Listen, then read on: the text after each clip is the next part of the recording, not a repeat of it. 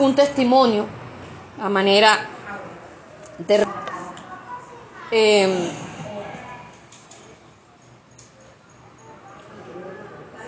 y la reflexión primero a la que quiero que ustedes eh, aprendan con este testimonio es que debemos aprender a asegurarnos del llamado de Dios en nuestras vidas. De estar seguros de que Dios fue quien nos llamó.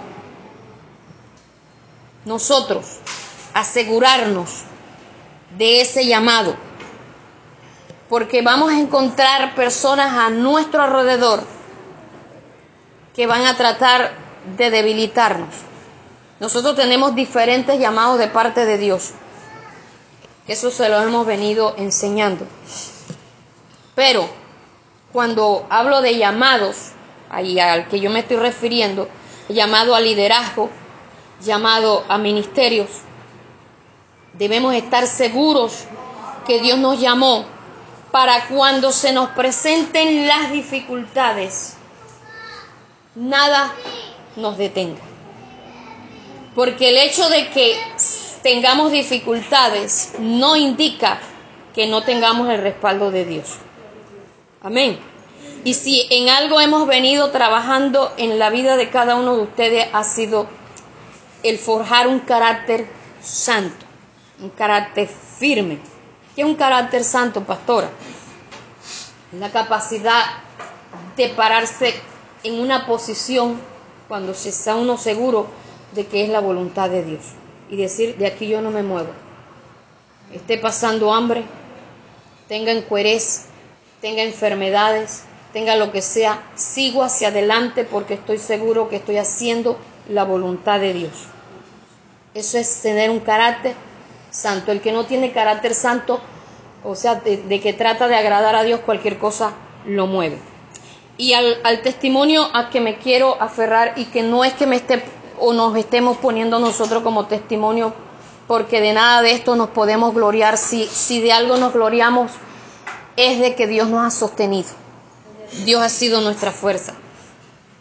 Cuando nosotros llegamos aquí a, a, esta ciudad de Santa Marta, eh, vinimos con unas expectativas, en primer lugar sabiendo que era la voluntad de Dios, pero porque ya Dios nos los había mostrado, pero en segundo lugar eh, de la misión de donde, nosotros veníamos nos mostraron una cosa que, en la realidad fue otra, como dicen hoy, realidad versus, como es expectativa versus realidad que es totalmente distinta.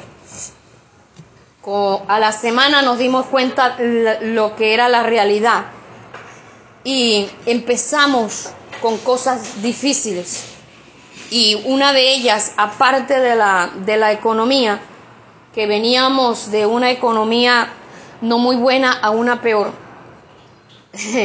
Entonces, en la que fue tan fuerte que ya David Valledupar estaba, bueno, él venía, estaba ya trabajando con, vendiendo pan y aquí le tocó pelar cebollín y, lavar papas y arriar bultos aquí en, aquí en Santa Marta. Pero en la parte física eh, no sabía que eh, que llegaba embarazada después de 10 años de desconectada y subiendo el cerro eh, sentí cuando se me desprendió, sentí el, tirón, el truco. Y de ahí empecé con un sangrado, sangre, sangre. Y para resumirles la historia, hermano, la, el carnet de la EPS la tenía en Valledupar, no me atendían aquí. Y en fin, fue un para allá y para acá. Y, y al comienzo pues yo no sabía que eso era eh, un, un, aborto, sino que pensé que era, era un periodo. Sin embargo, cuando fui a un evento de Valledupar, me dijo la doctora, eso fue un aborto. Y empezó toda la cuestión del legrado, toda esa cuestión. Y sangre, bueno, me hicieron el primer legrado. A los 45 días otra vez eh, la hemorragia, otra vez el segundo legrado. Y ahí sí sin cama porque no, no no, o sea, sí teníamos cama, pero ya no teníamos colchón. Eh, teníamos un poco de trapo donde pone las costillas. Hermano, y fue, fue una cuestión tan dura difícil en todas las áreas. Y alguien me dijo, ustedes están seguros que Dios los llevó a Santa Marta. Ustedes están seguros que fue Dios. ¿Por qué las cosas se les han puesto tan difíciles?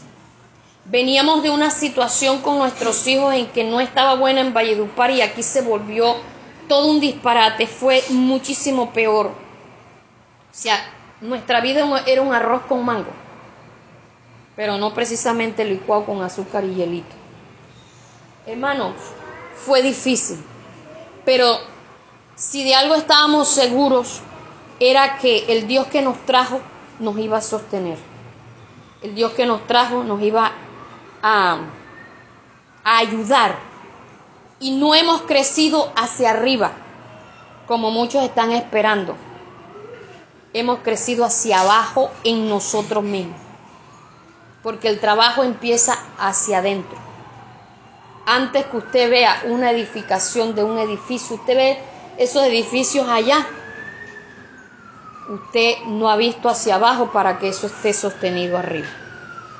Y primero, Dios tiene que trabajar en nosotros.